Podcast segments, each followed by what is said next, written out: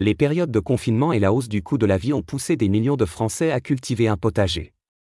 Cette tendance transparaît dans le nouveau jeu vidéo des studios japonais Livewire et de l'éditeur Square Enix, Harvestella. Ce titre mêle jeu de rôle et simulation agricole. Harvestella plonge les gamers dans un monde en proie au quiétus, une calamité qui survient à chaque changement de saison. Elle annihile toute forme de vie, ce qui pousse les habitants du village de Lette à se calfeutrer chez eux. C'est dans cette même bourgade qu'évolue le protagoniste du jeu, qui souffre d'amnésie après avoir survécu au quiétus.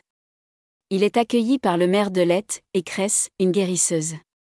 Le joueur ne dispose pas d'une multitude d'options de personnalisation au moment de créer le personnage principal. Il s'agit toutefois du premier jeu de l'éditeur Scare Enix à proposer trois genres, masculin, féminin et non-binaire, comme le souligne le site spécialisé Eurogamer. Ce n'est pas la seule particularité d'Arvestella. Le héros du jeu est chargé par le maire de Lette de s'occuper de sa parcelle de terre.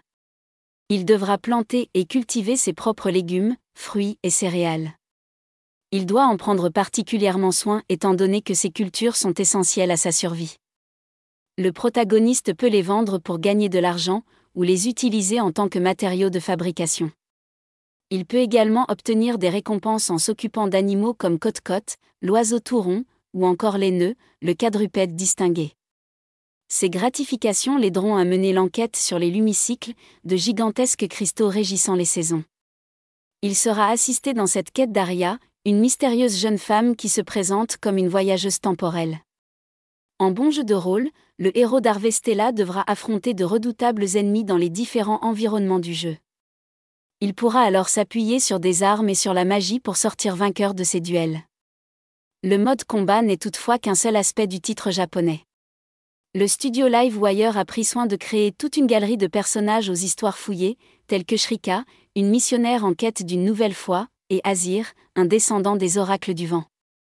Disponible depuis le 4 novembre sur PC et Nintendo Switch, Harvestella s'inscrit dans la lignée des simulations agricoles, même s'il s'en éloigne par son côté RPG. Cela fait maintenant une dizaine d'années que ce type de jeu a pris d'assaut l'univers du gaming, grâce à des titres phares comme Farming Simulator, Farm Manager et Story of Seasons. Mais ce n'est rien par rapport au succès qu'a rencontré Animal Crossing New Horizon durant les différentes périodes de confinement liées à la pandémie de Covid-19. Un engouement que Livewire et Scare Enix espèrent répliquer avec Harvestella.